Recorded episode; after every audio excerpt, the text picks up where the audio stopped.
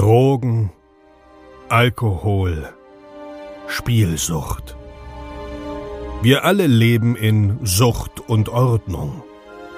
Dieser Podcast berichtet über Konsum und Süchte, ohne diese zu verurteilen oder zu verherrlichen. Herzlich willkommen bei Sucht und Ordnung. Einen wunderschönen guten Tag. Schön, dass ihr wieder da seid. Herzlich willkommen bei Sucht und Ordnung. Äh, Episode 94. Wir gehen mit ganz großen Schritten auf die 100 zu. Eigentlich sind es ja schon 100 durch die 31er Episode, ähm, die jetzt in fünf Episoden geteilt wurde. Ähm, nee, eigentlich sind es 99. Äh, ist ja auch egal. Auf jeden Fall offiziell Episode 94. Heute mit Dr. Dirk Kratz. Aber bevor es zur Episode geht, ihr kennt das, will ich noch ein bisschen was äh, labern quasi. Falls ihr euch fragt, warum ich gerade keine Danksagung für Spenden mache, es kam einfach keine seit der letzten Episode. nicht, dass ihr denkt, ey, jetzt hat er hier einen Werbedeal letztes Mal eingebaut, jetzt äh, braucht er nicht mehr Danke sagen. Nee, ist tatsächlich überhaupt nicht so. Und ich bin immer noch für jede Spende dankbar und brauche die tatsächlich auch.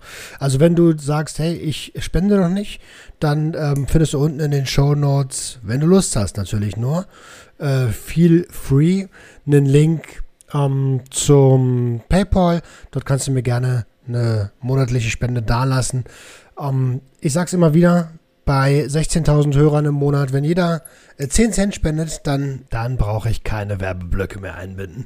Ähm, ey, ich habe eine richtig geile Nachricht für euch. Am 1.5. geht der Online-Shop Sucht und Ordnung live.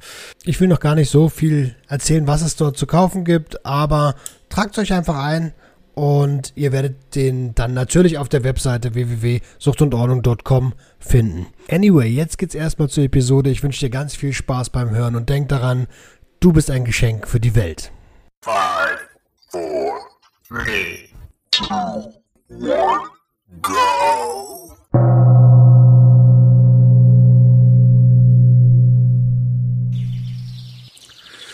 Einen wunderschönen guten Tag und herzlich willkommen zu einer neuen Episode Sucht und Ordnung.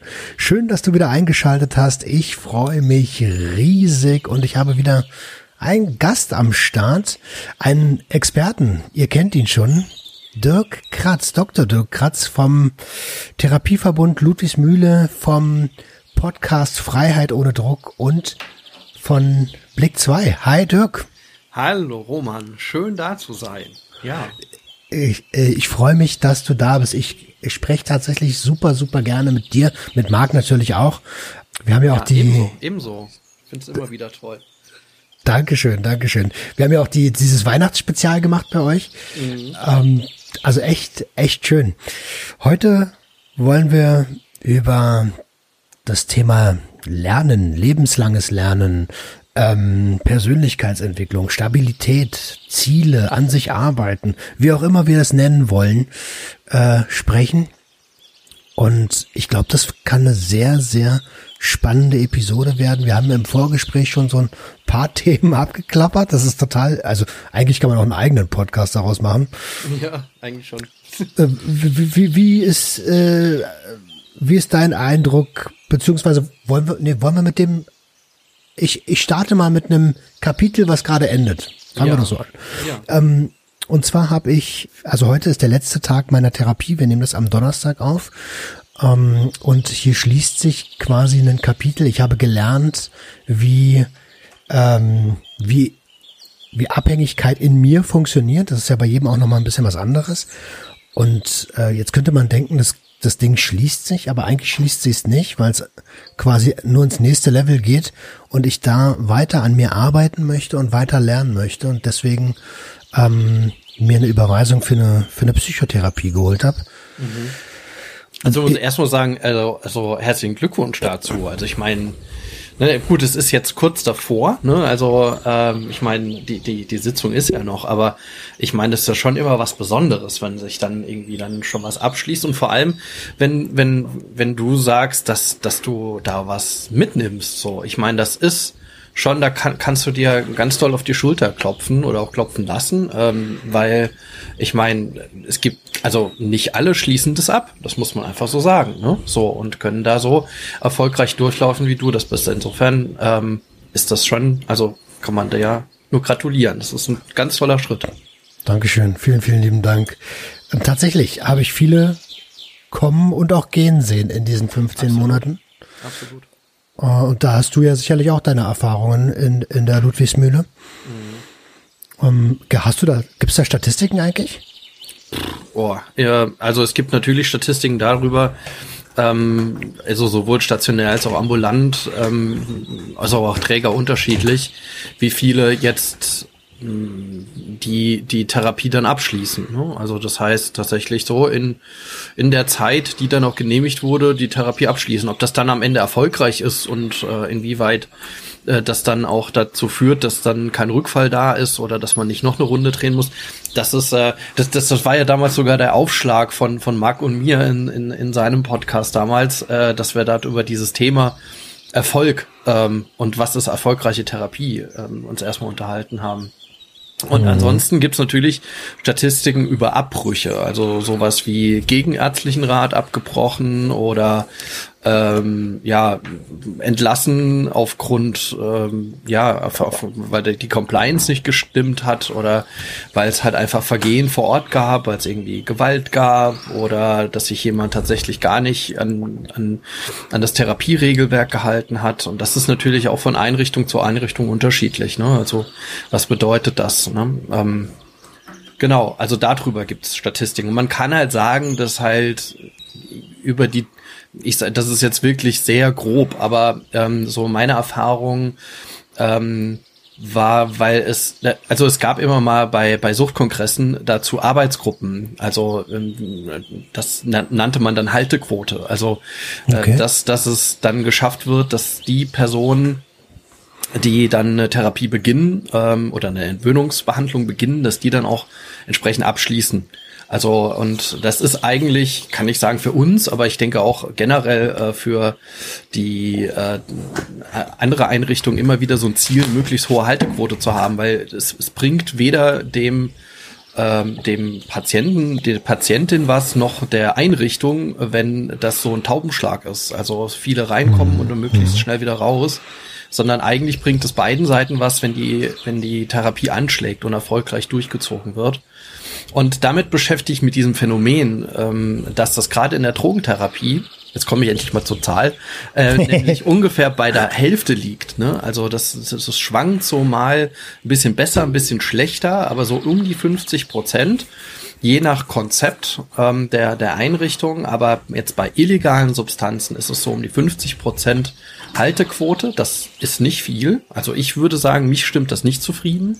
Okay. Ähm, und ähm, bei Alkohol, also da, da gibt's ja nochmal andere Einrichtungen, die speziell für Alkohol, Medikamente oder so sind, aber jetzt mal bei Alkohol ist es etwas höher. Also da ist es so bei 70 Prozent, ne, die das dann auch durchziehen.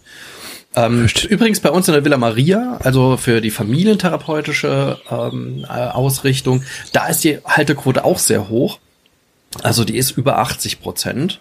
Wow. Äh, aber ähm, da ist ein ganz, da, da, merkt man schon, die Einrichtung ist eine andere und die Klientel ist eine andere, weil die kommen natürlich mit den Kindern, die, die wollen auch die Familie behalten, die haben auch nochmal diesen externen Druck der Kinder oder diese externe Motivation, in, extrinsische. Ähm, insofern ist da nochmal eine ganz andere Motivationslage da. Hm, ja, also das ist so, das ist so, was ich zu Statistiken sagen kann. Da, da, da stichst du natürlich in so ein Wespennest rein, weil das ist natürlich die, so die große Frage in, in jeglicher Behandlung.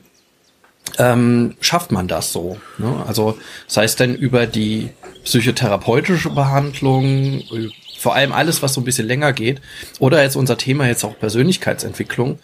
Ähm, schaffe ich das denn, wenn ich mit jemandem, ja, professionelles in diesem Sinne, in, in, in diesem Zusammenhang, in einen, äh, in einen Entwicklungsprozess einsteige, den dann auch durchzuziehen? Ja. Hm. Ähm, und was heißt durchziehen? Ne? Also heißt, genau. ich muss alles akzeptieren, was die Person mir sagt, auch wenn ich sage, das passt irgendwie gar nicht zu mir. Ich weiß, ich kann damit nichts anfangen. Nee, gar nicht. Also ich bin, ich bin, ich bin äh, der Meinung, dass das immer auf Augenhöhe stattfinden muss. Ähm, weil sonst, also ich bin so ein Typ, da, da hätte es sonst nicht funktioniert. Aber ich bin ja schon mal froh, dass du mir gerade Zahlen nennst, die deutlich höher sind als das, was man so immer wieder mal hört, nämlich einer von zehn schafft es. Den Spruch kennst du sicherlich auch. Mhm. Einer von zehn. Und Echt, sagt man das so? Also das, das, das höre ich ganz, ganz oft noch. Und ich muss aber, dir ehrlicherweise was, aber, sagen. Aber was, was heißt da schafft es? Genau, das ist ja die, das ist ja die Frage. Was ist denn schaffen? So, das ist ja das, worauf ich hinaus möchte. Ich weiß ja noch gar nicht, ob ich das geschafft habe. Ne? Ich habe jetzt erstmal ohne Rückfall 15 Monate äh, hinter mich gebracht und kann so langsam für mich selber entscheiden, was will ich eigentlich? Und ähm, gibt es dieses Schaffen überhaupt? Also das ist eine gute Frage. Was heißt das Schaffen? Ich glaube, Schaffen heißt in dem Falle einfach das, und das ist ja Thema der, der Episode, so an sich zu arbeiten, dass man, dass man selber entscheiden kann und nicht mehr die Substanz für einen entscheidet oder das Suchtgedächtnis. Das wäre ja schon mal ein, eins der zentralen Ziele, die man damit verbindet. Ne? Und äh, das, das ist übrigens ja auch interessant, dass äh, wenn man in so einen Prozess einsteigt, wie jetzt so eine Suchttherapie, dass äh, alle drumherum irgendwie unterschiedliche Ziele haben als man. Oder es kann passieren, dass viele unterschiedliche Ziele zusammenkommen. Ähm, und ich mache das immer gerne an dem Beispiel fest, äh, wenn, wenn die deutsche Rentenversicherung sowas bezahlt, was sie in den meisten Fällen irgendwie tut, mhm. also so eine, so eine ambulante oder auch eine stationäre Reha, äh, dass die das Interesse hat, nach ihrem Auftrag ähm, die Erwerbsfähigkeit wiederherzustellen. Das heißt, da steht nichts von Abstinenz oder sowas drin oder was du sagst, ne, ich möchte irgendwie wieder selbst entscheiden können, so, sondern da steht drin Erwerbsfähigkeit wiederherstellen. Und äh, das, das kann ja, das, das, ne, also da muss ich ja schon mal gucken, passt das mit meinen, wie passt das mit meinen Zielen zusammen? Klar will ich das irgendwie, aber eigentlich ähm, als individualisiertes Ziel finde ich das schon ein bisschen strange irgendwie. Also wenn ja. ich jetzt sage, ja, ich will meine Erwerbsfähigkeit wiederherstellen. So. Vor allen Dingen sind ja auch total viele Leute, obwohl sie abhängig sind, erwerbsfähig. Eben. Sie geben halt ihr Geld nur für Stoff aus. So. Eben. Und es gibt ja ganz viele, die einfach konsumieren und dann einfach sagen, ja, ich, ich komme im Alltag noch so weit irgendwie klar, auch wenn es natürlich schon Probleme gibt, so um mich herum, in meinem Umfeld und sonst was. Und das ist ja meistens war bei, bei längeren Suchterkrankungen oder wenn sich die, die, die Suchtbelastung, sage ich mal, entwickelt, ähm, dann kommt es zwangsläufig zu Problemlagen in verschiedensten Lebensbereichen, sei es auf der Arbeit, Familie etc. pp. Wenn, wie du sagst, ne, die, die Sucht den Ton angibt und nicht oder die, die Substanz und nicht mehr ich mhm. selbst. Also ich kann, ich kann, wie gesagt, nur für mich sprechen. Ich habe in diesen 15 Monaten gelernt, dass ich doch viel tiefer noch hineinschauen möchte, wo meine, wo meine Beweggründe liegen, warum ich eigentlich so reagiere, wie ich reagiere. Und ähm, die, der Konsum, der war ja nur ein Symptom für das, was, was da drunter liegt. Und deswegen habe ich mir vorgenommen, dort weiter Therapie zu machen. Ähm, und am liebsten würde ich in eine systemische Therapie gehen, weil ich da halt auch auch äh, ja ins Machen komme. Mhm. Ähm, und, und einfach weiter lernen, weiter lernen, warum bin ich eigentlich so, wie ich bin. Ja. Ja, und das ist, das ist ja doch schon ein toller Prozess, einfach das einfach auszuprobieren. Vor allem, glaube ich, äh, wenn du das schon so klar sagst, ähm, in, in welche Richtung du gehen magst oder was du machen magst, dann ist das ja schon so der erste große Schritt und da jetzt wirklich den, den ja auch wo, wo, wo man, wo viele sehr lange dran arbeiten, ähm, nämlich zu wissen, was will ich denn? Also wo, wo will ich denn wie weitermachen über mein Leben hin? Und ähm, ja, ist mein jetzt ähm, ist natürlich sowas wie eine, eine Suchtbiografie oder eine Suchtbelastung, Suchterkrankung, eine, ähm, natürlich immer etwas, was natürlich einen dazu zwingt am Ende, äh, ähnlich wie generell Erkrankungen, ähm, ein ja das Leben einfach anzupassen oder zu verändern oder sich darauf einzustellen, ne? sowohl mit äh, längerfristigen chronischen Psycho ähm, äh, oder somatischen Erkrankungen ähm, ist das ja genau ganz genau so.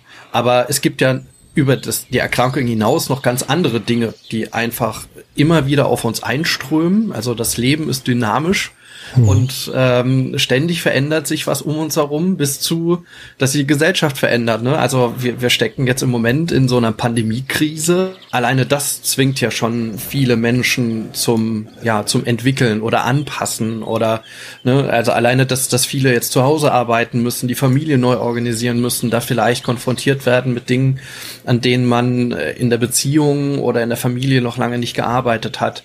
Das sind ja alles Ent Entwicklungen, die, die keiner von uns jetzt aktiv steuern kann, ähm, sondern die auch aus, vom Außen auf den Einzelnen einprasseln. An, mhm. Ansonsten entwickelt man sich auch persönlich ja auch ja dadurch irgendwie weiter und ja das das zwingt eigentlich ein äh, psychodynamisch einen ständig zu Entwicklung und Anpassungsleistung und ähm, natürlich ist es wünschenswert für einen selbst, dass diese Anpassungen auch für einen am Ende passen. Also dass man sich am Ende den Spiegel angucken kann und sagen, ja, das bin ich und ich habe mich weiterentwickelt oder ich bin jetzt das und das und das geworden.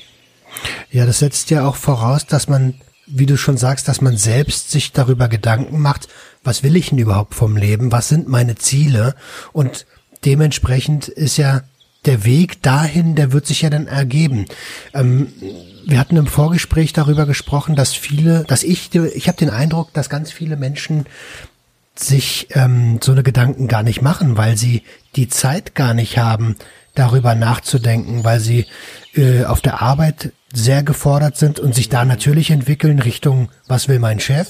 Dann kommen sie nach Hause. Viele deutsche Wohnzimmer sind darauf ausgelegt, auf den Fernseher zu gucken. Dann werden sie gelebt von der Industrie, die dir sagt, ich will, dass du bei mir kaufst oder was auch immer.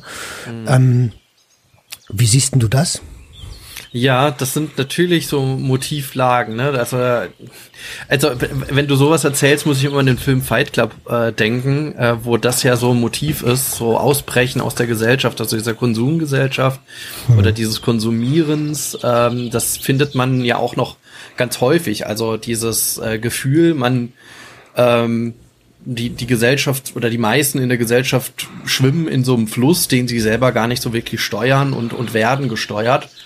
Hm, ähm, ich weiß nicht, ich, sehe das so ein kleines bisschen differenzierter, weil ähm, ja, es ist, wie soll man sagen, ob, ob man sich mit sich selbst beschäftigt und inwiefern man mit sich selbst äh, sich beschäftigt, direkt auch konkret dazu und ob das einem bewusst ist, hängt, glaube ich, an, an, an ganz vielen Faktoren. Ähm, und natürlich macht Medienkonsum ganz viel mit uns. Also ich glaube, also man, man bekommt sehr viele Vorbilder geliefert. Also gerade Instagram ist da ja so ein, so ein Ding. Jedenfalls mich spricht das an oder wenn ich jetzt so das, das sieht man ja auch bei, bei im Umfeld, wenn man über Instagram redet, über Influencer und so, also was, was sich so entwickelt hat, ne? Also die, die irgendwas vorleben, teilweise ja auch vorfaken und dann die Frage ist, inwieweit das Einfluss auf den Einzelnen hat und ob man sich weiterentwickeln will. Ähm, ja, da, ich glaube, da, da beginnt schon die Frage, ähm, lasse ich mich davon quasi leiten? Ist das etwas? Und dann vielleicht bewusst oder unbewusst muss das ja irgendeinen Kern treffen in mir. Ich glaube, keiner macht das jetzt, ähm, macht das jetzt äh, ja, irgendwie aus einem, aus einem Grund, der, der gar nichts mit einem zu tun hat, sondern es ist entweder etwas, irgendwas spricht ein Post oder, oder, oder irgendein Medienkonsum spricht einen im Innern an. Ähm, und äh, irgendwo gibt es einen Kern dafür, dass man darauf anspringt, sei es dann, was weiß ich, äh, dass man sich gesünder ernähren will oder was auch immer. Und ich glaube, dann wäre der erste Schritt, das bewusst zu machen. Also warum ist das so? Oder ist das, inwieweit ist das mein Ziel? Das mhm. mir da mhm. vorgelebt wird. Okay. Ähm, ja, oder identifiziere ich mich in meiner Lebensphase genau damit, was was mir äh, der Influencer XY gerade erzählt, ne? Ja, auf der anderen Seite hast du natürlich sowas angesprochen, ne, wie, naja, ähm, werde ich immer ständig von mir abgelenkt oder lenke ich mich von mir ab? Ne? Also will ich das, will ich irgendwie das gar nicht. Ne? Aber dann wäre das ja auch nochmal interessant, das zu reflektieren. Also warum ist das so? Also weil das, das klingt immer so, dieses, dieses Konsumieren von, von Fernsehen, Filmen oder sonst was. Ne? Das, das, das gerade im Zusammenhang mit Medienkonsum wird das immer sehr kritisch dahingestellt, gerade aus pädagogischer Richtung. Da wird immer der Zeigefinger gehoben und sagen, ja, wenn du so und so viel Fernseh guckst und dann ist das irgendwie schädlich. ähm, Ja, ähm, das, das kann man nie so genau sagen. Das hat ja einen bestimmten Grund. Ähm, und ich glaube, genauso wie du dich mit deiner Konsumgeschichte auseinandergesetzt hast, macht es halt genau Sinn, an der Stelle mal kurz innezuhalten und, und zu betrachten, was tue ich da einfach, ohne einen erhobenen Zeigefinger zu haben. Ich glaube, es ist ganz, es ist extrem kontraproduktiv, wenn, wenn ich sage, okay, ich krieg so einen Impuls zur Weiterentwicklung und fange schon an mit so einem erhobenen Zeigefinger und, und fange an mit so einer Negativbilanz, was ich im Moment alles falsch mache. Ich glaube, das ist der mhm. falsche Start in so einem Prozess. Total, weil da dann hast du es ja sehr negativ belastet, ne? Ja, also ich, ich es kann es kann einen ja dann schon irgendwo dann so eine Art extrinsisch motivieren, zu sagen, ja, ich bin zu unsportlich oder pff, keine Ahnung, ich esse zu fett oder was auch immer. Ähm, aber äh, eigentlich müsste ich ja mich viel mehr mit einem positiven Ziel auseinandersetzen. Also weniger mit dem negativen. Also auch bei der bei einer Sucht, glaube ich, ähm, ja, ähm, glaube ich, macht es weniger Sinn, sich damit auseinanderzusetzen, zu sagen, ich will jetzt tatsächlich komplett suchtfrei sein, sondern mhm. äh, sich vorzustellen, was ist denn das suchtfreie Leben und was habe ich denn davon? Also, ne, was, was gewinne ich denn damit? Ne? Und das finde ich, Entschuldigung, das, dass jetzt. Das ist, glaube ich, ganz, ganz, ganz wichtiger Punkt. Sonst ist ja. das mit der Motivation auch schwierig. Ja, total. Da bin ich, da bin ich zu 100 Prozent bei dir. Deswegen springe ich da auch gerade so drauf an. Mhm. Ähm, ich habe ja von Anfang an gesagt, äh, dass ich gar nicht verspreche. Also mein Ziel ist es gar nicht, für immer abstinent zu leben, mhm. auch wenn es die meisten, äh, die meisten Therapieeinrichtungen, die ich bisher so gesprochen habe ähm, und auch Selbsthilfeverbände, wenn es das, es kommt mir vor, als wenn das so das absolute Ziel ist, für immer abstinent zu leben. Aber ähm, das ist ja dann vielleicht gar nicht mein Ziel. Du hast es ja gerade schon gesagt, was bedeutet denn suchtfrei leben? Das bedeutet vielleicht eine, eine Art Kompetenz für Konsum aufzubauen. Ob das jetzt ähm, Substanzen oder Medien sind, sei mal dahingestellt. Ne? Mhm. Naja, und sich einfach besser kennenzulernen. Dabei halt aber auch, genau wie du sagst, also dieses, dieses Risiko abschätzen zu können, weil einfach klar ist, wenn ich bestimmte Substanzen konsumiere, das hat einfach rein körperlich ein hohes Suchtrisiko. Hm. Ja, ähm, dass ich dann irgendwann möglicherweise gar nicht mehr so stark beeinflussen kann, weil die Substanz tatsächlich mehr oder weniger entscheidet. Und das muss ich einfach, das muss einfach schon bewusst sein. Auf der anderen Seite aber, ähm, wenn ich mich ständig halt darauf konzentriere, jetzt mal bleiben wir bei der Sucht, ähm, und nehme einfach so ein Alltagsbeispiel wie, äh, ich will weniger Alkohol trinken. Also das ist ja für die meisten Menschen äh, irgendwie auch so ein, so ein Ziel oder sollte eins sein, jedenfalls in Deutschland, äh, weil der Alkoholkonsum einfach wirklich extra, exorbitant hoch ist und das einfach die psychoaktive Substanz Nummer eins ist. Aber gehen wir davon aus und sagen, gerade in der Pandemie habe ich das ja auch gemerkt, so auch im Freundeskreis wird dann auf einmal gesagt, ja, irgendwie ist das komisch, ich trink, wir trinken jetzt zusammen jeden Abend so eine Flasche Wein irgendwie, was normalerweise nicht der Fall war. So. Und dann kommt dann schon die Überlegung, nee, also lasse ich das weg, ja. Aber ähm, dann müsste ich mir, äh, und das merke ich dann immer, ist es, ist es so, so eine, so eine Art von wegnehmen. Also die Menschen beschäftigen sich dann damit, ich darf das nicht mehr oder ich lasse das einfach weg, aber ich gewinne was ja dazu. Das heißt, ich kann mir stattdessen ja was machen. Ich kann mhm. mir, das hört sich jetzt so ein bisschen, äh, sobermäßig an, aber man könnte tatsächlich sich äh, zum Beispiel überlegen, ich äh, spezialisiere mich jetzt da oder oder ich, ich lerne neue Limo-Rezepte, ja, tatsächlich dazu und und versuche die irgendwie ähm, äh, mir mir stärker ähm, das auch zu zelebrieren, dann jeden Abend einfach äh, eine neue Limo auszuprobieren oder ne, also ich brauche also ein anderes Framing. Ja, einfach ein anderes Framing und das sollte positiv sein. Also Ne? Und wenn ich es aber die ganze Zeit im Kopf habe, ja, aber es ist halt Limo und kein Bier, ähm, dann, äh, dann ist es, dann ist es schon schwer, das lang, langfristig durchzuhalten. Ja, jetzt sind wir aber gerade so bei der bei dem persönlichen Ziel und der persönlichen Intention. Ähm, natürlich haben wir gerade auch im Bereich des Konsums viel auch mit mit mit Angehörigen zu tun, äh, mhm. teilweise mit Co-Abhängigen zu tun. Ähm, und auch dort kann es ja äh, ein Ziel sein, an sich zu arbeiten, indem man sich die Mühe macht, den Konsumenten zu verstehen. Das, das beobachte ich auch, dass das, also oft werden da Vorwürfe getan, da sind wir wieder bei dem erhobenen Zeigefinger. Mhm. Ähm, aber man beschäftigt sich, oder ich beobachte oft, dass viele Menschen sich nicht damit beschäftigen, warum ist denn der eigentlich so? Ja. Ähm, das würde ich, ja, absolut. Also ich glaube, da steckt die Angehörigenarbeit auch noch ein, ja, ein gehöriges Stückchen, ähm, ja, das, die, die, die stecken da tatsächlich nur so ein bisschen fest.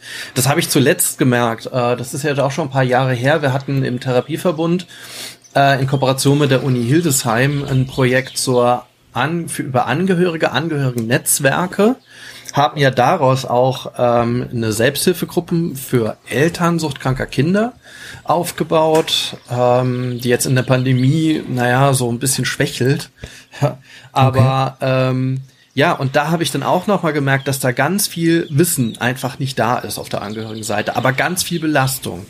Ja, mhm. also äh, auch, also wenn man sich das überlegt, wie, wie natürlich kommt so ein suchtbelasteter Angehöriger ähm, oder eine Angehörige, Kind, Ehepartner, Eltern, ja, die, das bringt eine ganze Menge Unsicherheit einfach ins familiäre Leben. Ne? Und ähm, vor allem, wenn es dann noch ein geliebter Mensch ist, dann will man dem ja auch irgendwie nichts Böses.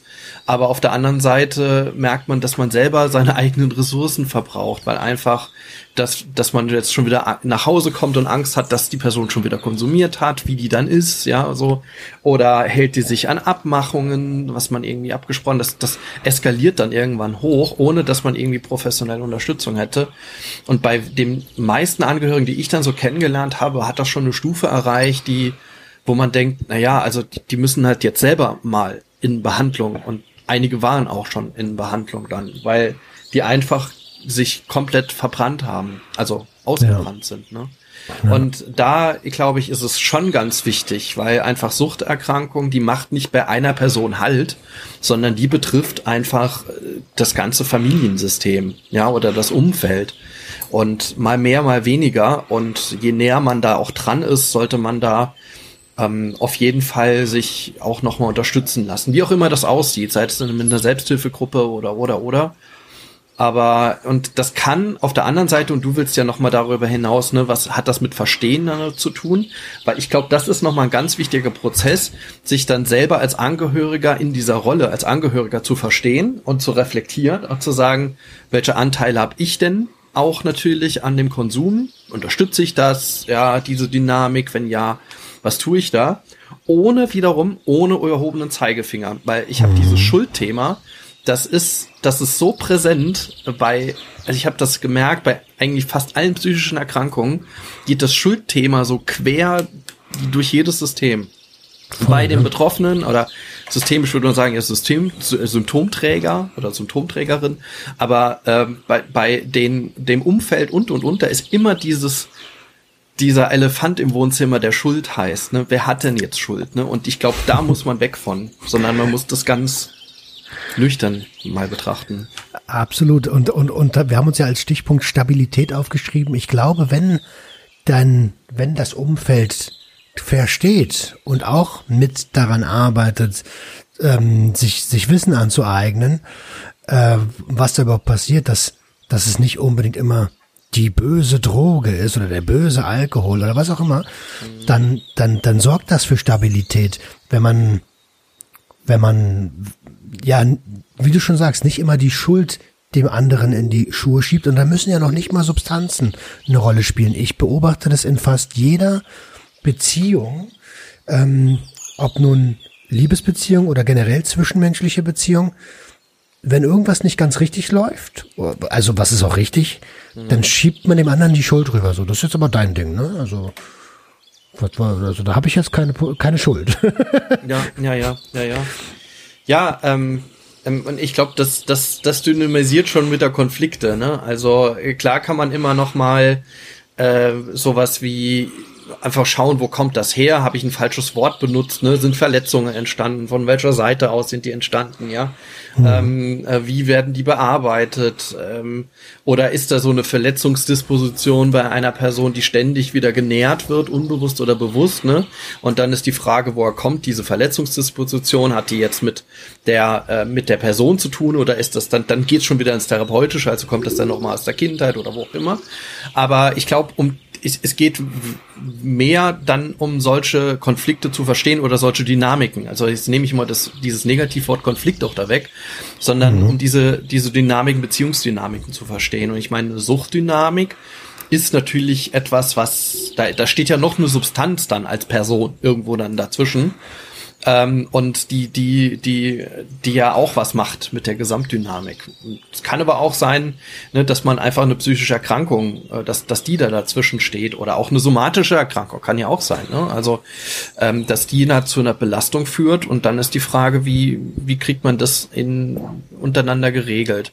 Was ich halt häufig halt auch höre oder was, was ich ganz häufig auch von Angehörigen, weil du es gerade eben so angeteasert hast, höre, ist immer dieses, diese extremste Unsicherheit, Zeit, irgendwas falsch zu machen oder gemacht zu haben. Also mhm. ganz häufig geht es darum, da hab, dann, dann wird dann was erzählt, eine Szene, und dann habe ich die Person entweder rausgeschmissen oder nicht rausgeschmissen. Und es geht ja nicht um da ging es nie um so Lappalien, wie so, ich habe das Glas an die Wand geworfen oder was weiß ich, dann habe ich den aber angeschrien oder so, sondern da ging es dann, ich habe die Polizei gerufen und den abholen lassen. Ne? So. Also das hat ja schon eine extreme Eskalationsstufe, muss man ja sagen. Ne? Also und ähm, und da ist dann, und wenn man dann, dann dahin guckt und merkt, dass da so eine große Unsicherheit ist, dass die Schuld da ist, dass man das gar nicht will, dass man von allem nicht will, dass die Polizei nochmal und die Nachbarn sehen, dass es bei einem nochmal halt hergeht. Man ist ja sowieso hier die Drogenfamilie, ja. Mhm. Ähm, und ähm, dann, dann ist da so viel negative Emotionen, Belastung und und und im Raum, äh, das kann man fast gar nicht mehr richtig ausgleichen. Ne? Und dann diese Unsicherheit, in diese unsicheren, emotionsbelasteten Augen zu gucken, die dann sagen, ich weiß gar nicht mehr, was ich machen soll. Ja, hätte ich ihn da lassen sollen. Also hätte dann, was ist ich, hätte ich dann einfach das akzeptieren sollen, dass der da konsumiert und sonst was macht oder mir wieder meine Bude demoliert oder aggressiv gegen mich ist. Ne? So und genau auf der anderen Seite ist es ja auch äh, auf auch bei, bei dem ähm, suchtkranken Menschen ja ganz genauso oder dem suchtbelasteten Menschen ja auch so, dass man nach jedem Konsum denkt, auf, ich wieder so ein Arschloch, ja. ja. Ähm, und also ich glaube, das, das, das ist wichtig, dass man hier das versucht, äh, möglichst auch in, in eine positive Richtung. Also erstmal äh, ohne, ohne Schuld oder ohne, ne, ohne, ohne, wie soll man sagen, ohne ähm, negative oder ohne Stigmatisierung einfach auch anzugehen, das Thema, klar die Dynamiken zu verstehen und dann zu schauen, was braucht jeder, um hier aus möglicherweise auch diesen Spiralen rauszukommen. Und dann sind wir ja bei dem Gedanken, der ja, der ja diese Episode füttert, ähm, Persönlichkeitsentwicklung. Denn Entwick ja. wenn der, das ist ja der, der, der Samen, zu sagen, okay, wir, wir gucken mal, was brauchen wir jetzt hier eigentlich, jeder für sich oder wir auch zusammen und welche Schritte gehen wir denn dann als nächstes? Mich würde jetzt total interessieren, ähm, auch weil wir es im Vorgespräch hatten. Viele Leute sind ja an diesen Punkten, wo sie über, äh, wo sie auf ihre Bedürfnisse schauen und sich entwickeln möchten. Ähm, suche ich mir jetzt, ist es egal, was für mich funktioniert, oder suche ich mir einen Profi oder suche ich mir einen Guru? Ähm, du weißt, worauf ich hinaus will, ne? Ja, ja. Ja. Ja, ich glaube, der, der erste Schritt ist, glaube ich, dass man, dass man erstmal sagt, okay, ich will, will das Thema ich selbst erstmal angehen. Mhm. So auch ganz aktiv. Also ähm, das, das muss man gar nicht so hochstellen und dann jetzt sagen, ähm, jetzt, jetzt die, ist die Ich-Entwicklung da oder wie auch immer. Ähm, sondern dass man einfach sagt, äh, ja, irgendwie, ähm, irgendwie will ich mich besser fühlen oder ich will was verändern oder ne und mhm. dann geht's glaube ich erstmal darum, dass diesen Wunsch irgendwie ein bisschen zu reflektieren. Und das kann man genauso gut in einem Gespräch mit einem mit einer sehr nahestehenden Person ja machen. Äh, man kann aber natürlich äh, auch versuchen, irgendwie sowas wie ein Coach oder in der Therapie das zu, zu thematisieren. Was glaube ich aber, worauf du hinaus willst, ist, weil wir jetzt eben nochmal diesen Medienkonsum auch angesprochen haben, dass man natürlich ganz mittlerweile unglaublich viele Angebote erhält von entwickel dich doch hier und mach doch da und mach das doch hier und da und da. Und mhm. äh, dass es da natürlich dann eher darum geht zu gucken, hm, also es gibt nicht so einen Katalog. Ich glaube, das ist wichtig. Also dass man jetzt nicht alle alle Medien oder Instagram durchsucht und sagt, ähm, was was passt zu mir, sondern dass man erstmal bei sich anfängt. Also wirklich sich die Zeit nimmt, in sich zu gucken, entweder selber oder halt mit jemandem zusammen und zu sagen, was ist denn mein innigster Wunsch im Moment? Egal wie, wie, wie, äh, wie abgedreht in Anführungszeichen der erstmal sein mag, ne? Mhm. Ähm, wenn, wenn ich, auch wenn ich formuliere, ach, ich wünschte, ich würde viel lieber auf dem Mond wohnen, ja, und dann muss man überlegen, okay, das ist ja erstmal ein Wunsch. Warum will ich denn auf dem Mond wohnen? Was steckt denn irgendwie dahinter? Und dann kann man über diesen Wunsch, also vielleicht, das sollte auch wirklich so eine Zeile sein, die man sich irgendwie aufschreiben kann oder die man sich im Kopf zusammen überlegt und diesen Wunsch einfach mal artikuliert. Was ist das denn? Was möchte ich denn? So, und ähm, das aber auch äh, reflektieren lässt von dem irgendeinem Gegenüber. Und dann darüber ins Gespräch kommt. Ähm, meinst du wirklich, dass es von irgendeinem gegenüber äh, sein kann? Oder weil, ich, also ich habe die Erfahrung gemacht, ähm, dass ich oft den Wunsch hatte, mich in irgendeine Richtung zu entwickeln, dann mit jemandem gesprochen habe aus, ne, aus meinem nahen Umfeld, die das aber vielleicht gar nicht verstanden haben und mir dann als Tipp gegeben haben, la, lass es sein, das, du schaffst das eh nicht. Mhm. Naja, dann, dann ist es tatsächlich ähm, die, die, die falsche Folie. Also es musste, also der, der Folie sage ich hier, also es geht wirklich ein Spiegelbild zu haben. Also mhm. jemanden zu haben, der erstens mal jemanden annimmt, so wie man ist, und dann aber auch ein sehr ehrliches und konstruktives Feedback gibt. Ne, natürlich gibt es das im professionellen Raum, in der Beratung, ja, ähm, oder auch in der Therapie aber ähm, viele haben das auch im Freundeskreis. Und tatsächlich geht's weniger darum, ich glaube, bei ohne jetzt in so äh, geschlechtsbezogene Argumentation zu kommen, aber ich glaube, bei Frauen funktioniert das weitaus besser als bei Männern, weil Männer immer sehr lösungsorientiert argumentieren. Jedenfalls habe ich das schon häufig erlebt. Wenn man da nach einem Feedback fragt und dann kriegt man gleich so Ratschläge an, an, an die Backe geklatscht, mach das oder lass das oder überhaupt. So, sondern, sondern es geht hier eher so in der Richtung ähm, äh, aktives Zuhören. Also das zu hören, was die andere Person sagt und das dann vielleicht noch mal ja zu doppeln, also einfach noch mal wiederzugeben. Ja, da, da würde ich mich anschließen. Ähm, und jetzt war ja eingangs die die die die die Frage, ist es ist es dann eigentlich egal, wer der Gegenüber ist, wenn solange der mich versteht. Also worauf ich hinaus will, ist ist ja liegt ja auf der Hand. Ähm, du bist du bist Therapeut, du bist ein Profi. Jetzt haben wir bei Instagram ganz viele Menschen, teilweise mit, mit ähnlicher Vergangenheit wie meiner, die, die dir jetzt ein Programm verkaufen wollen. Ähm, das funktioniert bestimmt auch bis zu einem gewissen Punkt, aber wo ist der, der Kasus Knaxus an der Stelle zu sagen, ey, ich entwickle mich jetzt hier nicht mehr für mich, sondern ich tue, was der will. Mhm. Naja, ich meine, die, diese ganzen Angebote, die man da so findet, äh, da ist immer die Frage, wie, wie, wie große Freiheitsgrade gibt es da noch? Also wenn ich da so eine Art Curriculum habe, also ich glaube, die, die Eigenentwicklung oder das Arbeiten an sich selbst lässt sich sehr schlecht in ein Curriculum passen, ja. Also ähm, Marc und ich haben uns in den letzten Folgen ähm, ähm, von Freiheit ohne Druck ähm, ja immer, also jetzt angefangen über, wie setze ich mir Ziele, aus, ausgehend von übrigens der Silvester, Silvester-Folge, wo es ja um eigentlich so Neujahrsziele ging und wir dann gemerkt haben, das ist so ein krasses Thema, ne? Und äh, lasst uns da mal ein bisschen weiter diskutieren, weil wir wirklich vom Hundertsten ins Tausendste gekommen sind. Ähm, und da äh, haben wir dann auch so in der Diskussion, ich habe mich da tatsächlich so ein bisschen auch leiten lassen, aber in der Diskussion auch gemerkt, man kann das nicht in so ein Curriculum packen. Und für mich würde es schon, naja, schon, würden schon ein paar Alarmglocken angehen, wenn, wenn ich ein, in Anführungszeichen, Guru oder irgend so ein Angebot oder ein Coaching-Angebot finde, das so nach Seminarangebot äh, klingt und jetzt lerne dich mal besser kennen. Ich glaube, das geht so nicht, sondern was da abgespult wird, sind irgendwie Standardmethoden, ähm, die vielleicht an der einen oder anderen Stelle ähm, mal kreativ anregend sein können.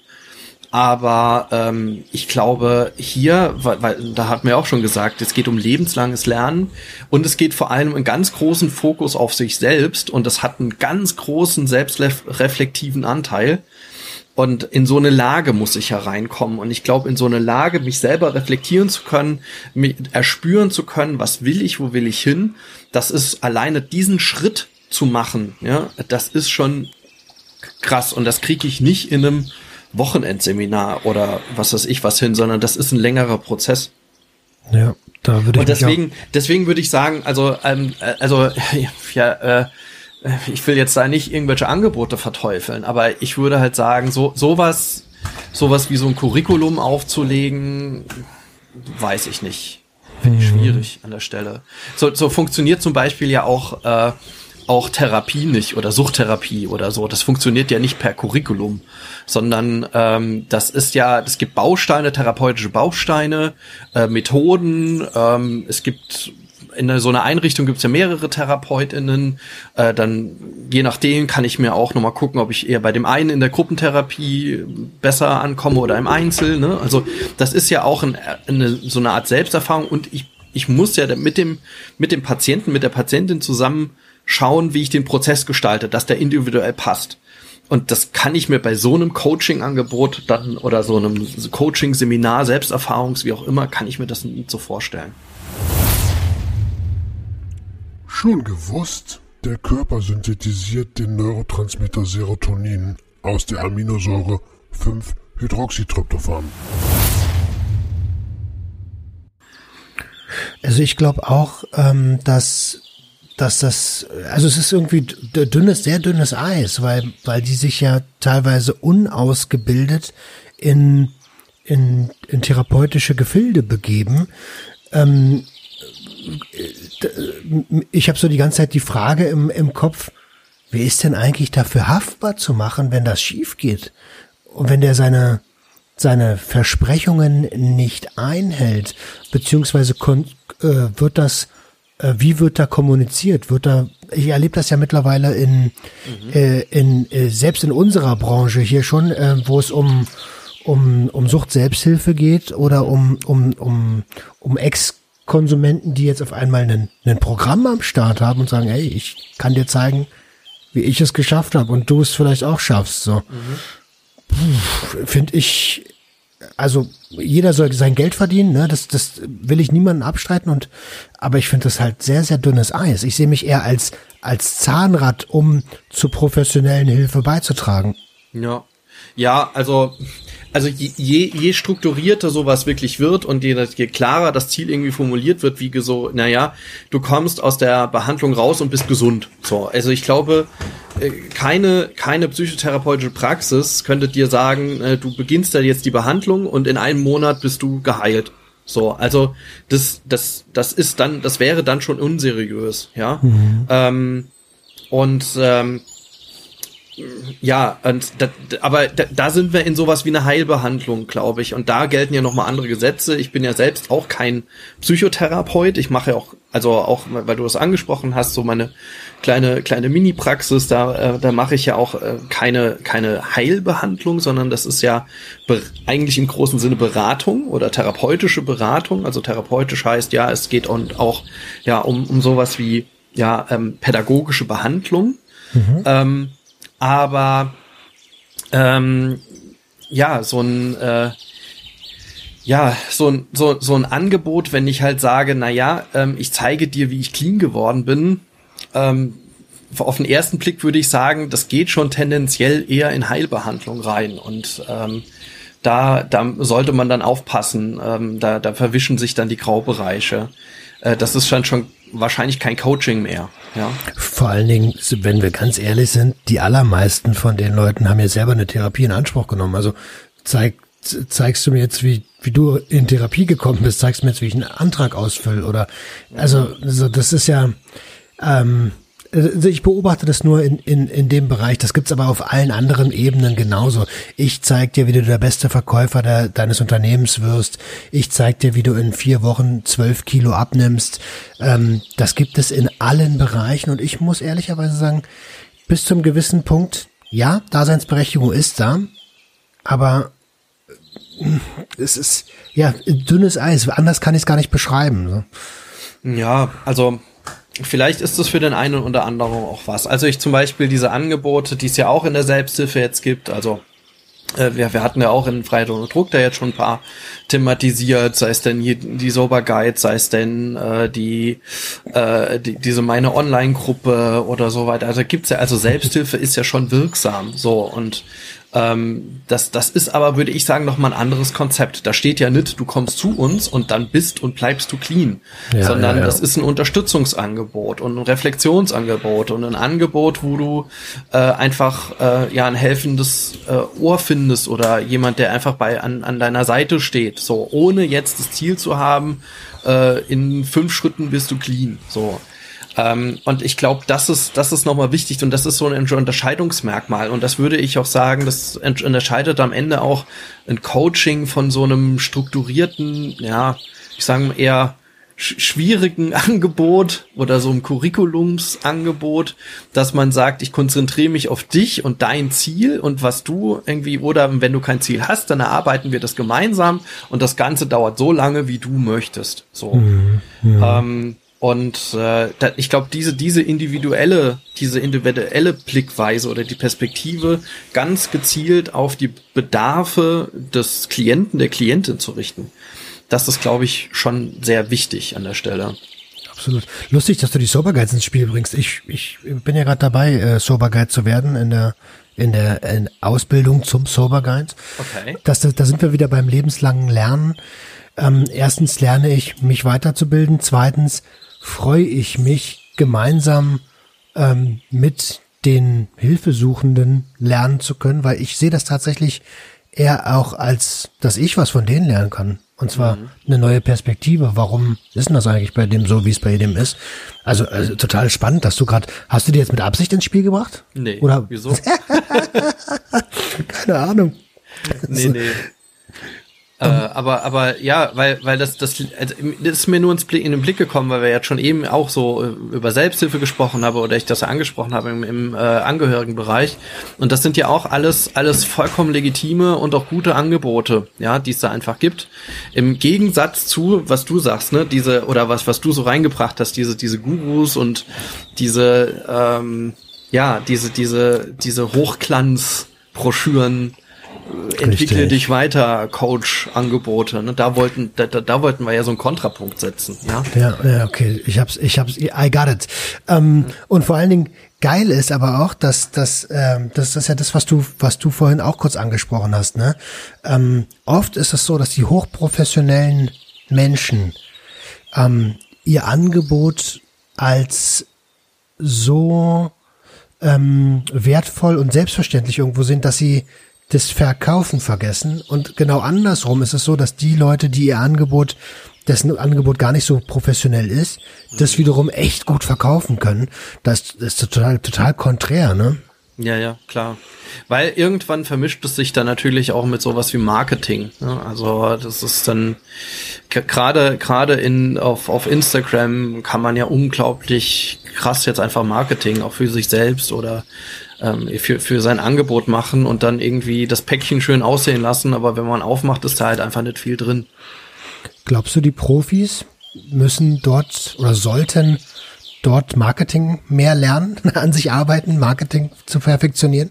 Da bin ich tatsächlich jetzt am, am, am überlegen. Ich habe ich hab ja jetzt äh, da, da, da so ein bisschen reingeguckt seit Anfang des Jahres mit, mit meiner, meiner kleinen Praxisblick 2 und gesehen, wer tummelt sich da so und äh, wer, wer bietet denn da oder welche, welche Coaching, Therapeuten oder ich bin ja auch im Schwerpunkt Paar Familientherapie ist es ja. Mhm. Ähm, und da habe ich mich da so ein bisschen rumgetummelt und bin da einigen gefolgt und auch mal geschrieben, geguckt, was machen die so. Äh, und ähm, ich weiß, also einige haben dann geschrieben auch so oder in der Story gesagt, ja, ich habe hab im Moment einen, einen Aufnahmestopp oder gerade habe ich nicht genug Ressourcen frei. Man, viele machen das irgendwie nebenberuflich und bauen das auf.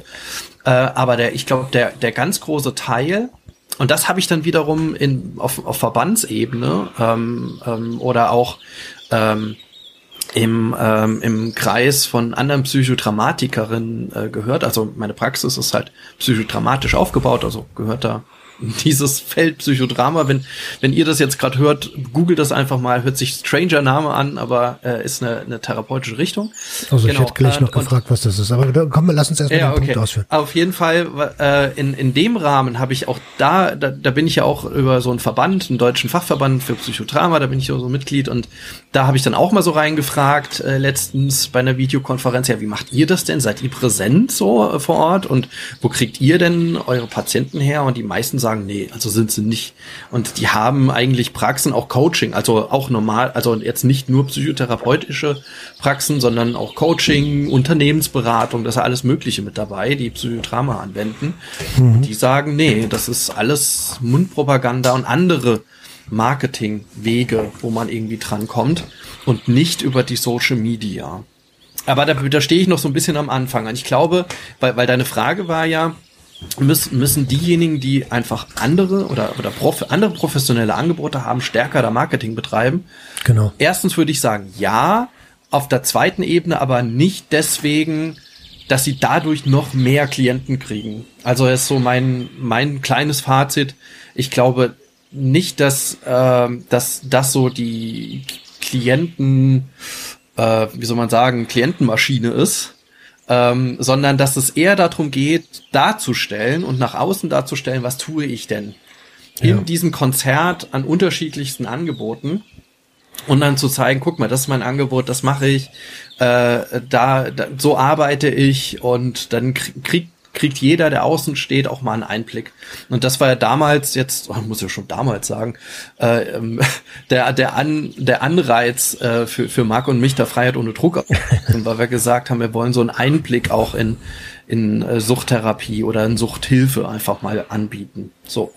Hm. Das war ja der Punkt und nicht, dass wir jetzt sagen, oh ja, jetzt haben wir einen Podcast und jetzt schreiben uns zig Leute, die unbedingt zu uns in einen Therapieverbund wollen. Ähm, erstens ist das nicht so und zweitens äh, war das nie das vorrangige Ziel, sondern wirklich das Ziel, die Arbeit mal endlich darzustellen, weil gerade Suchthilfe ein Feld ist und ich glaube, so geht's gerade Therapie generell oder Arbeit mit psychischen Erkrankungen ein Feld ist, was ähm, sehr wenig bekannt ist und sehr wenig dargestellt und vor allem, wie du sagst, die professionellen, die guten Angebote.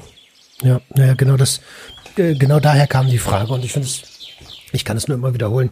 Ich, äh, auch wenn ich in letzter Zeit nicht so oft zum Hören komme, weil mein Tag auch voll ist, aber ähm, ich, ich war total begeistert, als ich euren Podcast das erste Mal gehört habe. Ich kann auch immer nur wieder diese Szenerie hervorheben, wo Marc und du den ähm, den Konflikt eines Betroffenen mhm. und eines Angehörigen nachspielen, ähm, der augenscheinlich gerade konsumiert hat und, und wie man dann dort äh, ein, äh, äh, miteinander kommuniziert. Also ich weiß, weißt du, welche Episode das ist? Ja, Hört euch das ja, mal ja. unbedingt an. Also unbedingt Mauer an. Der Lüge heißt das, ja. ja, richtig, Mauer der Lüge.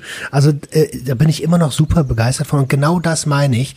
Von solchen Angeboten gibt es irgendwie, ja, so, so langsam kommt das, aber viel zu wenig. Dafür gibt es viel zu viele schlechte Angebote, die sich dafür aber sehr gut verkaufen können. Ja. Ich, ich finde das wirklich toll, also was sich da jetzt in den letzten Jahren, jetzt einfach in den letzten zwei Jahren, also so lange ist das ja noch gar nicht, aber so viel entwickelt hat oder was, was, was du oder ihr ja auch alle macht, also da jetzt äh, Chunkies im Web und, und, und, also das sind ja alles ganz tolle, äh, interessante Angebote und zeigen einfach noch eine Vielfalt, einfach eine, einfach man äh, Suchthilfe oder Sucht, Sucht, ja, Suchtgeschichten, ja, und auch positive Suchtgeschichten äh, sind in unterschiedlicher Weise einfach da und präsent, ne? Und das war halt jetzt vor, ich so würde sagen, zwei oder drei Jahren noch gar nicht der Fall. Ne? Hm. Insofern ist das eine schöne Entwicklung. Das finde ich auch. Es, es rückt immer mehr in die Mitte der Gesellschaft und dadurch, dass es so rasant wächst, sind das vielleicht auch einfach Begleiterscheinungen, dass Menschen kommen, die da drin ihr Business suchen. Mhm. Vielleicht reguliert also, sich das. Da, da sollte halt jeder das doch mal selbst entscheiden und prüfen. Und ich würde immer sagen, ein Angebot, was da ständig mir irgendwie äh, vor die Nase springt und äh, ständig, äh, ständig äh, quasi gebucht werden will, ja, ähm, das finde ich dann schon das muss aber jeder für sich selber entscheiden. Ich finde das dann schon so ein bisschen unseriös einfach. Ja. Da ist die Frage, äh, und, und, und das hatten wir ja auch im Vorgespräch. Ab wann äh, stellt man sich selbst die Frage, wie seriös komme ich denn jetzt rüber, wenn ich das, ich meine, mir geht's ja nicht anders. Mitten in dem Gespräch checke ich gerade so, hm, du bietest aber auch schon ganz schön oft an, dass, äh, dass du nach aktiv nach Spenden fragst oder ähm, obwohl, ach, ich weiß es gar nicht, vielleicht laber ich auch gerade einfach scheiße. Ich ähm, würde das, Roman, das ist eine ganz andere Baustelle. du, du hast ja jetzt kein Coaching-Curriculum aufgelegt und äh, werde, werde, was weiß ich, äh, Social Media Star in fünf Schritten und buche jetzt, buche jetzt mein Angebot, jetzt heute, mhm. jetzt äh, 70 Prozent Reduktion, äh, reduziert, wenn du bis heute 19 Uhr bestellst, so. Ja, ja, ja. schön Verknappung, ja, ja, ja. ja. Ähm, ich würde gern, apropos Angebot, ich würde gern auf dein Angebot zu sprechen kommen. Du hast es gerade schon angesprochen, die eigene kleine Praxis ähm, mit der Psychodramatik. Mhm. Äh, und ich habe gerade schon gesagt, Mensch, ich komme darauf zu sprechen. Was ist denn Psychodramatik? Das klingt wie, ähm, das klingt wie äh, Hollywood. Ja. Ja, äh, Psychodrama nennt sich das. Das ist eine ähm, Therapie- und Beratungsform, die ist von Jakob Levi Moreno entwickelt worden. Ähm, ähm, das war im Laufe der 90, 1930er Jahre und hat das über die ganzen Jahre, ich glaube bis Anfang, Ende der 70er oder so hat er noch gelebt. Äh, aber bitte nagel mich nicht drauf fest, ich bin da jetzt nicht so historisch bewandert. Aber äh, ganz speziell, also äh, dieser Mensch, äh, also Jakob Levi Moreno, hat das entwickelt und äh, es ist eine handlungsorientierte Form von Therapie und Beratung.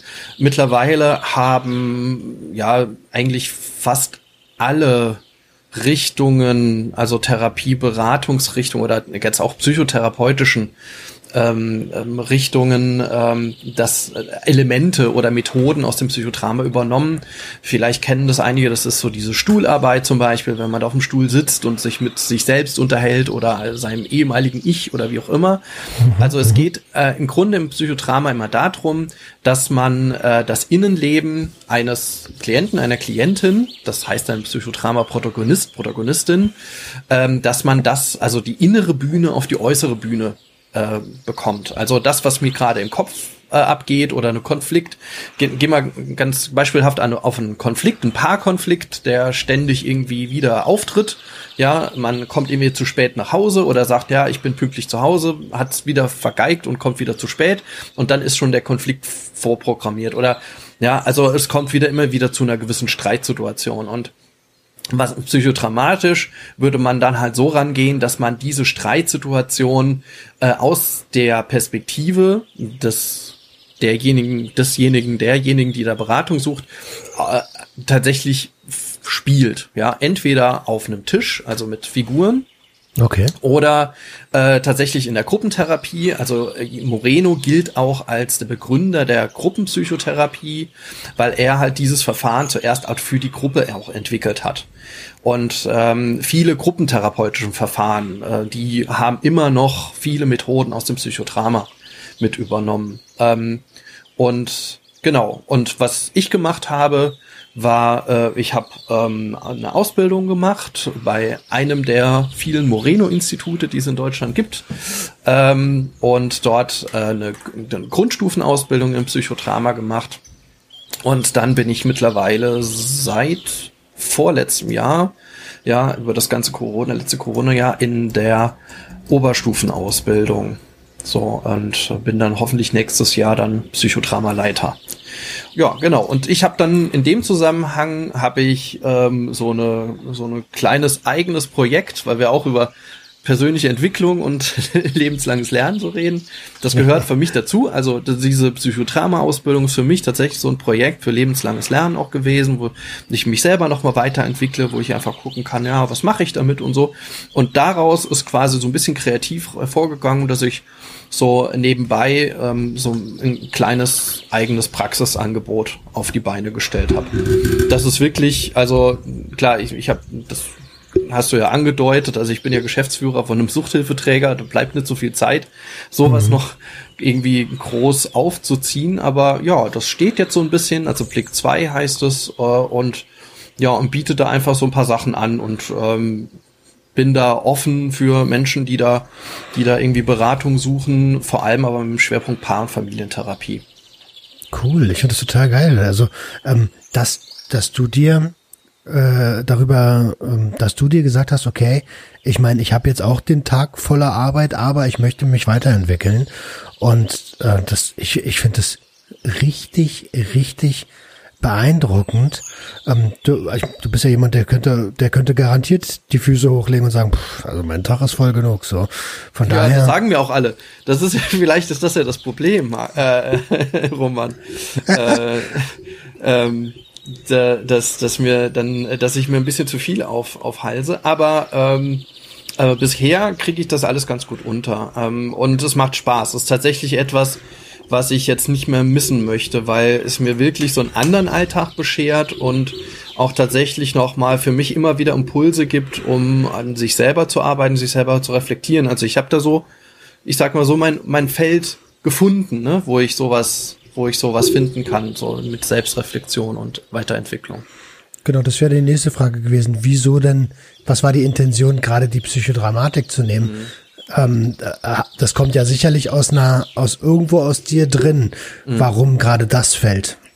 Ähm, tatsächlich äh, kam das so ein bisschen aus meiner wissenschaftlichen Ausbildung auch heraus. Ich habe mich ja ähm, Ende, also mein, mein, am Ende meines Studiums vor allem auch nochmal mit Suchthilfe beschäftigt. Ich habe ja Pädagogik studiert und im Schwerpunkt Sozialpädagogik und habe ja meine Diplomarbeit über Suchttherapie geschrieben und hat damals biografische, Inter autobiografische Interviews geführt mit äh, Menschen, die ja eine Suchterkrankung hatten oder haben. Ähm, und da habe ich ganz kontrastierend zwei krasse Fälle genommen. Ich habe einen Fall genommen, der äh, ist quasi, also ich war da, hab dann Interviews in einem äh, Drogenhilfezentrum, in einem mit Druckraum äh, geführt und äh, habe dann eine Person interviewt, die gerade aus dem Druckraum kam, also sich gerade halt einen, einen Schuss gesetzt hatte. Und Okay. habe dann quasi ein biografisches Interview mit der Person geführt ähm, und dann Alter. darüber gesprochen, warum dreht die Person dann immer wieder ähm, ja schleifen, ne? Warum, ne? Und dann mit einer Person, die es, glaube ich, sogar fast mit dem ersten Therapieangebot geschafft hat. Und das war damals mein Aufhänger. Jetzt habe ich ein bisschen weit ausgeholt, aber da kam so ein bisschen erstens natürlich meine ähm, mein großes Interesse weiterhin in der Suchthilfe zu bleiben. Und zweitens äh, meine Idee von biografischer Arbeit mit Biografie. Also Biografie hat mich da ziemlich angesprochen. Und ähm, so wie ich damals halt mit Biografien gearbeitet habe, auch mit, den, mit dem soziologischen Überbau, vor allem hier von, von Goffman und und und, ähm, die sprechen schon ganz viel auf Bühne und mit Bühne und Erzähltheorie, die ich damals benutzt habe von Fritz Schütze, ist auch sehr viel mit Bühne, Hinterbühne, Vorderbühne und so weiter. Also das sind schon alles Vokabul so ein Vokabular, mit dem ich schon lange gearbeitet habe, dann später in meiner Doktorarbeit ebenfalls. Da habe ich ja dann Biografien von Langzeitarbeitslosen untersucht. Und da, da hatte ich schon immer so ein offenes Ohr. Und mein Vorgänger im Therapiefund Ludwigsmühle, der Helmut Schwem, der ganz lange Geschäftsführer war, ist ein großer Psychodramatiker. Also der ist auch in Deutschland da relativ bekannt und äh, hat da auch viel über die Jahre schon gearbeitet, sogar eine psychodramatische Suchttherapie in den 90ern etabliert und und und. Ne?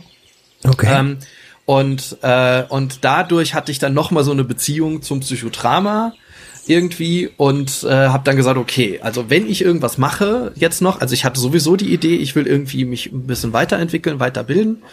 Ähm, und ähm, dadurch, dass ich auch den Job angetreten habe als Geschäftsführer, hat das auch schon so ein sowas ausgelöst, so als äh, dass ich sage, ja, ich muss mich jetzt, ich muss erstmal mich an diese Stelle gewöhnen, ne? Ich muss erstmal gucken, dass ich hier irgendwie ankomme.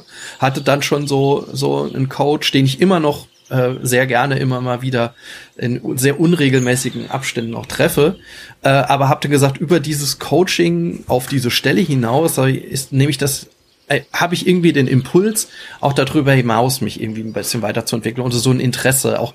Ich hatte vor allem ein Interesse nach, nach so, so lange irgendwie Wissenschaft gemacht zu haben, so ähm, als, als, als Pädagoge auch Handwerkszeug an der Hand zu haben. Ich hatte immer das Gefühl, ich, ich habe keine Methode so an der Hand.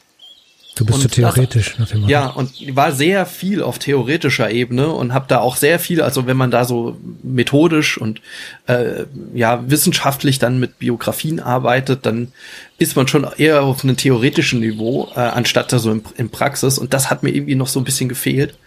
Und ähm, da habe ich dann das alles zusammengeworfen, so nach äh, dann, nachdem ich dann da ähm, als Geschäftsführer so ein bisschen angefangen hatte, habe ich gesagt, okay, ähm, da, da sehe ich noch was, da würde ich gerne ein bisschen was machen. Und das lag da halt nahe, aus verschiedenen Gründen, die ich jetzt gerade aufgezählt habe, um zum, zum Psychodrama zu gehen. Und ich kannte es selber nicht und habe es dann auch in der Grundstufe erst kennengelernt, so richtig.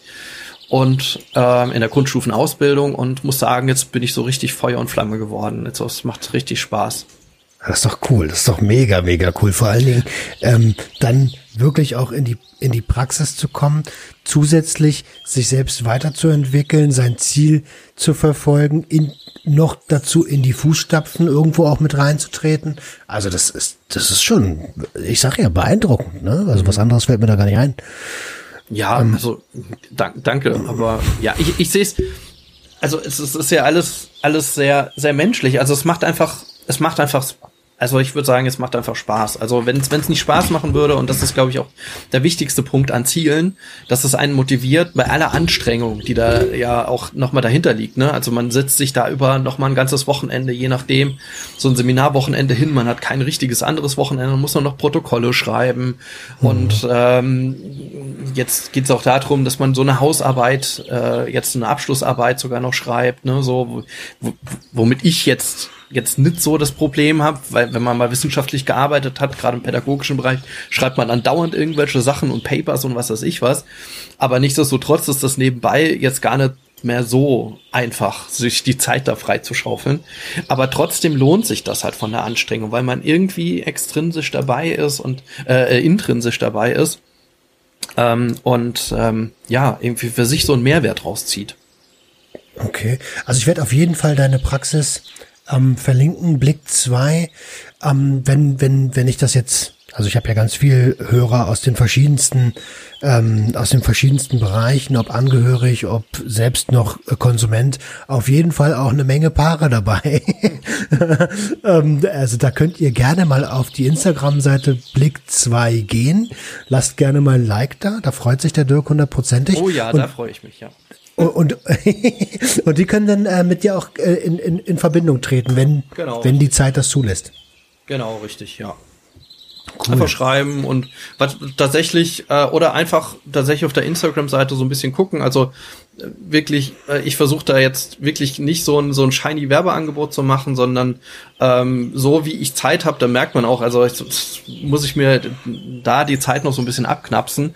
Aber ich versuche immer, wenn, wenn ich einen Post mache, dann auch immer so einen kleinen Service-Post zu machen. Also da wirklich auch nochmal so eine kleine Übung dabei zu verlinken oder so eine kleine Anleitung zu geben. So, also, so dass man einfach so einen kleinen Einblick bekommt, so in, in die, erstmal die Arbeit, psychodramatische Arbeit, was ist das überhaupt?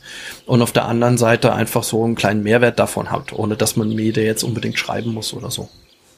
Ich, ähm, ich kann ja mal meinen Eindruck schildern. Also es ist jetzt nichts, wo du jeden Tag mit einem Post zugebombt wirst. Ich glaube, der letzte ist irgendwie eine Woche oder so her. Mhm. Ähm, aber dafür äh, muss man schon ein bisschen, also darf man auch ein bisschen lesen und bekommt Mehrwert. Finde ich persönlich sehr ansprechend. Danke. Ähm, echt cool. Echt, echt cool. Auch die Webseite, hast du die selber gebastelt? Ja, ja, alles, alles Handarbeit. Alles Handarbeit, Junge, Junge. Aber schlafen, schlafen äh, tust du noch. Ja, ja, ja, ja. Cool. Also das mit der Webseite sowieso, die, die habe ich auch 2019 irgendwie in, so, so ähm, aufgebaut. Auch auch äh, tatsächlich ich äh, auch Learning by Doing. Also ich bin jetzt nicht der, der Webprogrammierer, sondern ich habe mir ein, ein YouTube-Tutorial angeguckt und bin das eins zu eins durchgegangen und dann geguckt, ja. wie weit komme ich denn damit. Also genau. heutzutage, und das gehört ja auch zu lebenslangen Lernen. Also, da, und da siehst du vielleicht doch schon so, äh, was so, das ist zwar Arbeit auf der einen Seite, aber ähm, es halb macht's auch Spaß. Also am Ende hat man irgendwie so ein Produkt gebaut, das mit einem sehr verbunden ist und wo, das man gerne anguckt. Und ähm, ja, und ich finde, das, das, das ist einfach dieses, dieses an sich arbeiten, glaube ich. Das macht das einfach aus, wenn es zu einem gehört und am Ende auch was sieht, was, was mit einem verbunden ist. Und was nicht von, von jemandem anderen kommt. Ja, das möchte ich genauso unterschreiben. Ich mache ja auch vieles ähm, bei mir, gerade Serverarbeiten, wo ich mir Tutorials angucke, weil Ich bin noch ganz ehrlich, ich kann mir gar keine äh, Profis leisten. Ähm, aber der, der interessante Aspekt, neben dem sich das nicht leisten können, ist auch, man lernt was dazu, indem mhm. man es selber macht. Und, und das ist ja auch das, das Schöne. Ähm, Dirk, jetzt, jetzt sind wir schon ein bisschen länger als eine mhm. Stunde mhm. dabei. Ähm, ich, ich, ich, wir könnten, wie gesagt, über dieses Thema noch ganz, ganz viele Folgen machen und ich gehe mal davon aus, dass das bei dir und Marc im Podcast Freiheit ohne Druck auch noch passieren wird. Mhm. Ähm, magst du der Hörerschaft vielleicht noch einen, einen, einen, einen Tipp aus deiner Sicht zum an sich arbeiten, lebenslangen Lernen äh, und vielleicht damit verbundener Stabilität mitgeben? Ja, äh, gerne. So, jetzt muss ich kurz nachdenken. Also vielleicht zuerst nochmal dann den Link ähm, zu, zu den, äh, vielleicht kannst du das auch in den Show Notes dann einfach nochmal verlinken, weil wir, wir haben, wie du schon gesagt hast, da jetzt, ich glaube, drei Folgen mittlerweile drüber ge gemacht. Äh, mit äh, an sich arbeiten, an sich weiterarbeiten. Wir haben ja auch nochmal berufsspezifisch sogar da nochmal eine Folge aufgenommen, also ah. was ist so Berufsorientierung ähm, und haben da jetzt so eine so eine Freiheit ohne Druck Selbsthilfe Reihe irgendwie auch draus gemacht. Aber was, um, um das mal so ein bisschen zusammenzufassen, ähm, ich glaube, das Allerwichtigste ist erstmal dieses Ziel zu das Ziel zu finden. Was, was ist das Ziel? Ne? Das ist so, ähm, und ich glaube, auf dem Weg dieser Zielsuche kommt man schon sehr viel weiter. Und ich glaube, das Allerwichtigste ist, dass es ein Ziel von einem selbst ist. Also, dass es nicht ein, ein Ziel von außen ist. Also, und auch nicht äh, von dass das sich an, an einer anderen Person orientiert. Also Stichwort auch nochmal Instagram, man schaut irgendjemand an und findet den ganz toll und will genauso sein. Also wenn man diese ganzen Fitness-Accounts oder sowas mal anguckt, ne, und sagt, ich will jetzt so sein oder abnehmen wie die Person, sondern ähm, ich muss an, an der Stelle würde ich schon gleich sagen, nee, nee, nee, halt, richte den Blick auf dich. Was ist dein inneres Bedürfnis an der Stelle? Und äh, das erstmal für sich selber zu finden. Dass man im Nachhinein, wenn man das Ziel gefunden hat, äh, sich auch Vorbilder sucht. Das ist kein Problem, aber Vorbilder ist nicht eine Orientierung des Ziels, sondern die Orientierung muss immer vorher stattgefunden haben. Und das glaube ich, ganz, ganz wichtig, sich mit seinem inneren Bedürfnis zu beschäftigen, das auch ehrlich auszusprechen, äh, zu schauen, dass dieses innere Bedürfnis zu einem selbst gehört und dann, um das auch rauszufinden, sich da jemanden zu schnappen, der jemanden das, der, der das spiegelt. Also der jetzt dabei jetzt keine Tipps gibt, sondern der ehrlich einfach mit aktivem Zuhören einem dabei hilft, das zu formulieren, dieses Ziel. Und dann die nächsten Schritte sind ja dann, wie, äh, wie komme ich dahin, ne? wie kann ich das in die Tat umsetzen, ja, wie kriege ich das Ganze realisierbar, wie ist die Zeitschiene dazu, aber ich glaube, das kann man, ähm, das kann man erstmal so festhalten. Ich glaube, dieser, dieser, dieser Schritt, ein, ein eigenes Ziel zu formulieren, zu finden, ähm, ist schon ein ganz großer und ähm, ja. ja. Das wäre so, das wäre so der Tipp oder so zusammengefasst, was, was wir jetzt hier über die Folge ja auch schon besprochen hatten. Also ich ähm, finde das gut. Ich werde auf jeden Fall der, äh, den Podcast sowieso verlinken. Das ist ja äh, selbstverständlich, wenn du als als äh, Protagonist von Freiheit ohne Druck bei mir zu Gast bist, dann gibt's natürlich auch den Link zum Podcast und da könnt ihr dann die die anderen Episoden finden. Da wird es sicherlich auch noch ein paar sehr, sehr gute zum Thema an sich arbeiten geben. Auch da würde ich mich einfach anschließen. Also in sich selber den Wunsch zu suchen, wo will ich eigentlich hin? Und dann kann man nach, nach dieser Kompassnadel ausrichten und dann findet man auch Leute, die einen ähnlichen Weg gehen, nennen wir sie Vorbilder, Mentoren, wie auch immer, mit denen man ein Stück gehen kann. Ähm, wichtig ist, die Hand auch wieder loszulassen, um wieder bei sich selbst zu bleiben. Und ähm, dann ist man, glaube ich, schon auf einem guten Weg. Ja, und gute Mentorinnen oder jetzt hast du es so genannt, ich finde das ein ganz guter Begriff, ähm, die unterstützen einen ja auch nochmal dabei, also zu sich selber zurückzukehren. Also daran merkt man ja auch, ob das jetzt ein gutes Angebot ist oder oder oder nicht, ob man, ob der das Gegenüber sagt, du musst so sein wie ich oder genauso wie jetzt meine Methode jetzt sagt und du musst das jetzt so und so so machen, oder ob die Person ähm, einen dann wieder auf sich selbstständig zurücklenkt und darauf aufpasst, dass man auch an seinen eigenen Zielen arbeitet. Ja. Mensch, äh, sehr, sehr, sehr tolle Episode. Ich bin super dankbar ja. gerade. Ähm, mega geil. Ähm, Dirk, ich, ich bedanke mich von ganzem Herzen für deine Zeit. zu danken. Dankeschön. Das war spannend. Das können wir gerne wiederholen. Also mich würde total interessieren, das hatten wir ja auch im Vorgespräch, ähm, ob äh, aus der Community jetzt so ein paar, so ein bisschen Feedback Ah, kommt. Also ob, ob die ein bisschen mehr davon hören wollen und so. Das haben wir ja auch schon bei Freiheit ohne Druck gefragt. Da kam jetzt nicht so viel Feedback. Ähm, also ähm, ist das was, womit die Community was anfangen kann? Ähm, weil wenn du magst, können wir da gerne auch nochmal dran anknüpfen, so wenn das da genug Fragen gibt und Sehr, sehr gern. Ich, ich würde auch vielleicht nochmal Fragen deutlicher formulieren. Also klar, Feedback immer gern gesehen, aber ähm, ich habe ich hab ein paar ganz explizite Fragen an dich, der das jetzt hier noch hört und der das jetzt auch noch bis hierher hört. Das heißt ja, dass du Interesse hast. Wie lernst du denn für dich? Welche, welche äh, Arten des Lernens hast du für dich ähm, entdeckt? Wie äh, arbeitest du an dir selbst? Bist du der Meinung, dass man lebenslang lernen sollte? Ähm, und, und was gibt dir Stabilität bei neuen Thematiken? Ähm, Lasst uns, also schreibt mir das gerne, gerne an info.suchtundordnung.com oder auch ähm, bei Instagram bei Sucht und Ordnung oder auch bei Freiheit ohne Druck. Ja, die Frage kam ja, kam ja ähm, bei euch auch schon auf. Ähm, lasst uns da gerne Feedback da. Ich bin sehr, sehr gespannt. ich auch. Wunderbar. Gut, dass du es nochmal aufgegriffen hast. Ich hätte es tatsächlich fast vergessen. Dirk, nochmal herzlichen Dank. Ich, ich freue mich schon auf die nächste gemeinsame Episode. Liebe Grüße auch an Marc. Und ähm, mir bleibt nichts weiter übrig, als euch Hörern jetzt ein ganz, ganz tolles Wochenende zu wünschen. Danke, dass ihr wieder dabei wart. Wir hören uns nächste Woche. Ciao, ciao. Ciao.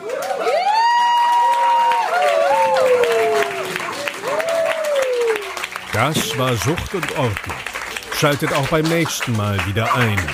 Wenn ihr Anmerkungen habt oder selbst zu Gast sein wollt, um mit uns über euren Konsum zu sprechen, schreibt uns gerne jederzeit. Und wenn es euch gefallen hat, folgt uns auf Facebook und Instagram. Bis bald bei Sucht und Ordnung.